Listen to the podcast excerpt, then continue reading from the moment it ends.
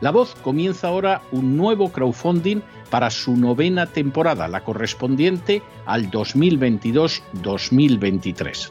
Lo hace además en unos momentos en que la libertad de expresión está más amenazada que nunca en décadas en España, en Hispanoamérica y en el resto del mundo. Una vez más, como en las temporadas anteriores, está en sus manos la conclusión o la continuidad del programa La Voz. Debido a la crisis económica creciente, al cambio del dólar en relación con el euro y sobre todo a la censura del programa en redes con su correspondiente desmonetarización, en esta novena temporada nos vemos obligados a subir el objetivo hasta la cifra de 130.000 dólares. Con el crowdfunding se mantiene la emisión en directo, en abierto y de forma gratuita del programa a través de YouTube, iBox, SoundCloud, Spotify, Apple Podcasts, Google Podcasts, Tunnel y Stitcher. Además, por supuesto, de en cesarvidal.tv. De hecho, es este crowdfunding el que permitirá poder seguir emitiendo en cesarvidal.tv, ya que sin la continuidad de la voz no puede haber continuidad de contenidos en ese canal televisivo.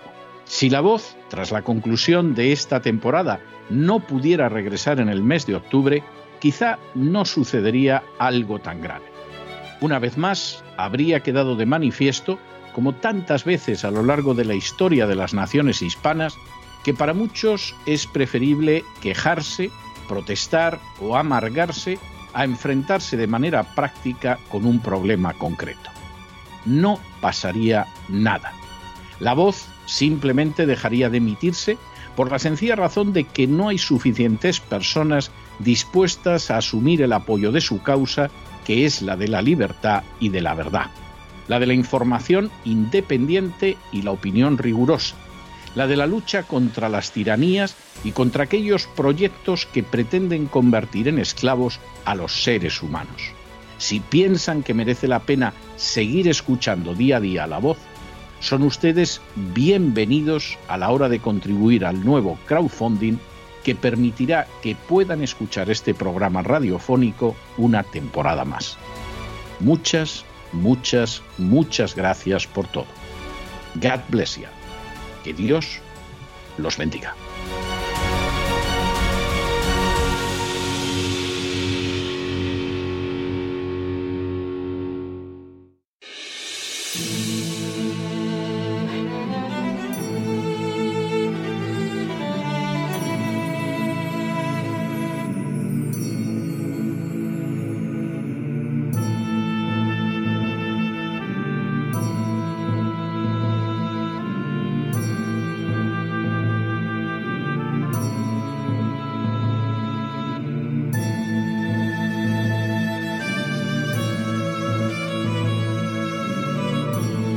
La voz con César Vidal, desde el exilio. Muy buenos días, muy buenas tardes, muy buenas noches y muy bienvenidos a esta nueva singladura de La voz. Soy César Vidal, hoy es el miércoles 15 de junio de 2022 y me dirijo a los hispanoparlantes situados a uno y otro lado del Atlántico y como siempre lo hago desde el exilio. Corría el año 1865 y más concretamente el día 23 de diciembre, cuando se puso en funcionamiento el primer intento de crear una moneda internacional europea que se basaba en la denominada Unión Monetaria Latina. Lo respaldaron Francia, Bélgica, Italia y Suiza, pero tres años después se unieron a ella Grecia y España. El modelo tuvo éxito y en 1889 a la moneda europea se sumaron también el Imperio Austrohúngaro, San Marino y Rumanía. De hecho, el peso de la moneda europea fue ganando terreno de una forma tan acelerada que llegó a ser aceptada incluso por nuevas naciones europeas como Bulgaria, Serbia y Montenegro, y también por otras situadas fuera del continente, como fue el caso de Venezuela o de las Indias Occidentales danesas. A fin de cuentas, el modelo de 4 gramos y medio para las monedas de plata y de 0,29 para las de oro parecía suficientemente atractivo para que la moneda europea siguiera avanzando. Sin embargo, en contra de lo que se pudo pensar durante décadas, la moneda que se asentaba sobre la base de la denominada Unión Monetaria Latina acabó fracasando y lo hizo a causa de agentes externos a la Unión y más en concreto del Estado Vaticano. De manera creciente, los estados pontificios fueron acogiendo la moneda que procedía de la Unión Monetaria Latina, pero lo hacían a cambio de otras de menor valor y rebajando así su entidad de oro y plata. En otras palabras, la moneda europea en apariencia tenía un valor, pero la manera en que era tratada por el Vaticano se lo iba restando. Cuando además Europa se vio sometida a una guerra mundial en la que los miembros de la Unión Monetaria se dividieron, se produjo el último golpe contra la moneda europea. No solo es que su valor ya no era el mismo, sino que además los que la aceptaban estaban enfrentados los unos con los otros. En la década de los años 20 del siglo pasado, la moneda europea había dejado de existir. Habría que esperar al euro para asistir a un nuevo intento de moneda internacional de carácter europeo. En las últimas horas hemos tenido nuevas noticias acerca de la supervivencia del euro. Sin ánimo de ser exhaustivos, los hechos son los siguientes. Primero, la Comisión Europea va a proponer mantener en suspenso las reglas fiscales sobre déficit y deuda también en el próximo año 2023. Segundo, de manera más que posible, todos los países de la eurozona van a votar a favor de aprobar esta recomendación, con lo que contarían con un año más antes de llevar a cabo los ajustes más que obligados. Tercero, este paso, lejos de fortalecer el euro, lo debilitará en la medida en que vuelve a relajar las exigencias mínimas para seguir manteniéndolo en pie. Cuarto, de hecho, el incumplimiento una vez más de las reglas de la Unión Europea no parece que vaya a implicar una sanción relevante para aquella nación que lo perpetre. Quinto, así, al no existir ni un superestado europeo que englobe a todas las naciones, ni una unión con suficiente independencia de los miembros asumiendo estos sus responsabilidades, se vive en una situación donde el quebrantamiento de las reglas de la Unión Europea apenas tiene consecuencias y la riqueza y la estabilidad comunes se van viendo socavadas. Sexto, la Unión Europea está viviendo de esta manera lo que en economía se conoce como tragedia de los comunes, es decir, que todos los miembros tienen un, un, incentivo para apoderarse un poco más de los recursos compartidos, de tal manera que estos van reduciendo su valor y acabarán desapareciendo. Séptimo, para no llegar a esa situación, la Unión Europea tendría no solo que contar con reglas claras y sencillas de aplicar, sino también con un sistema de resolución de conflictos lo más rápido y eficaz posible, así como con medidas sancionadoras que no admitieran excepciones para nadie. Octavo, al no existir ese indispensable entramado jurídico, todas las naciones que forman parte de la eurozona se aprovechan de la solidez del euro. Pero dado que sus economías nacionales no son iguales y que algunas incluso funcionan considerablemente mal, el valor del euro se va reduciendo. Noveno, Así, por ejemplo, que la Unión Europea no sancionara a los gobiernos de Rodríguez Zapatero y de Rajoy Montoro antes y de Sánchez ahora por no cumplir las reglas, no solo tuvo efectos sobre la economía española en particular y la europea en general, sino que ha tenido como consecuencia un debilitamiento económico de la Unión Europea y de su moneda, el euro.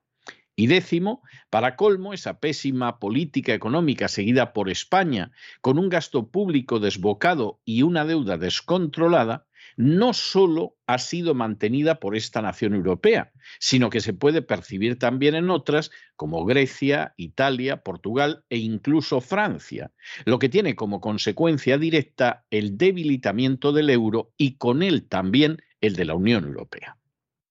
Todas las asociaciones necesitan obedecer de manera imperativa unas reglas que garanticen su permanencia. El quebrantamiento de esas reglas tiene que llevar consigo un castigo que evite prejuicios para los miembros no transgresores, aunque pueda significar incluso la expulsión de aquellos que las han violado.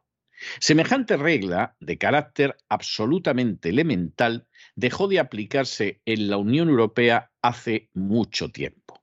Vinculado su destino de manera oculta pero innegable a la OTAN, de entrada se permitió que entraran a formar parte de la Unión Europea naciones que nunca debieron hacerlo, como con escasas excepciones sería el caso de los países del este de Europa.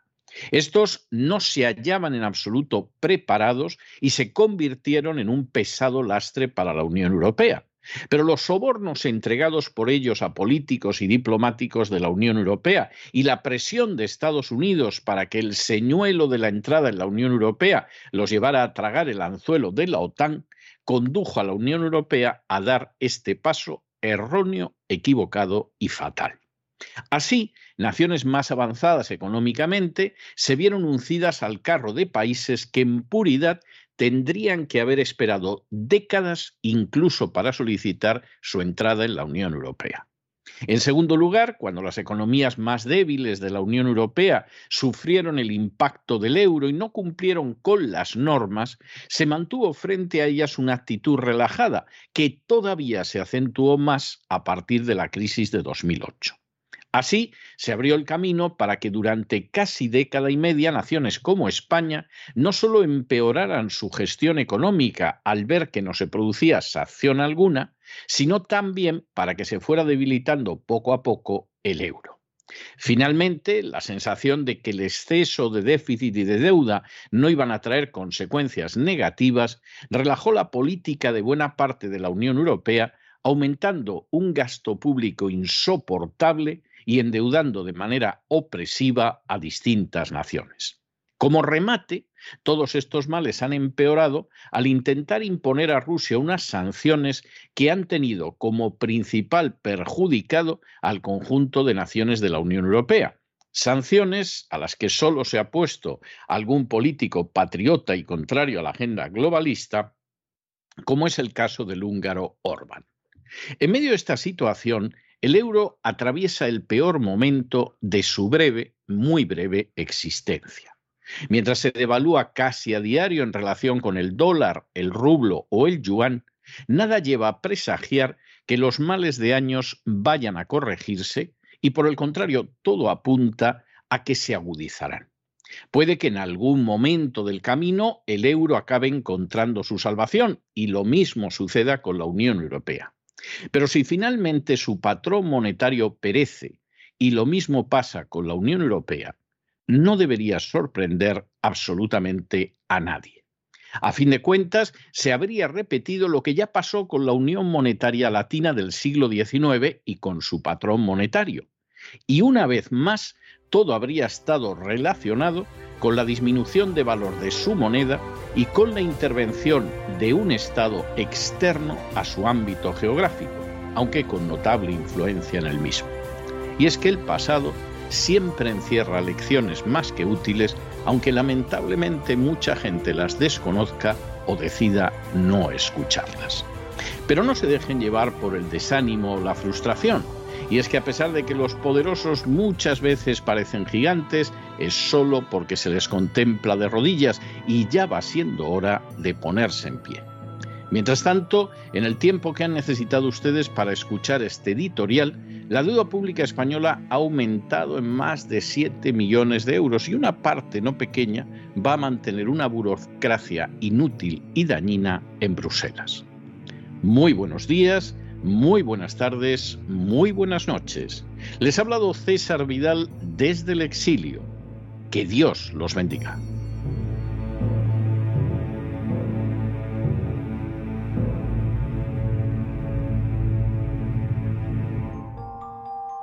Esta sección está patrocinada por crowdfunding con el siguiente mensaje.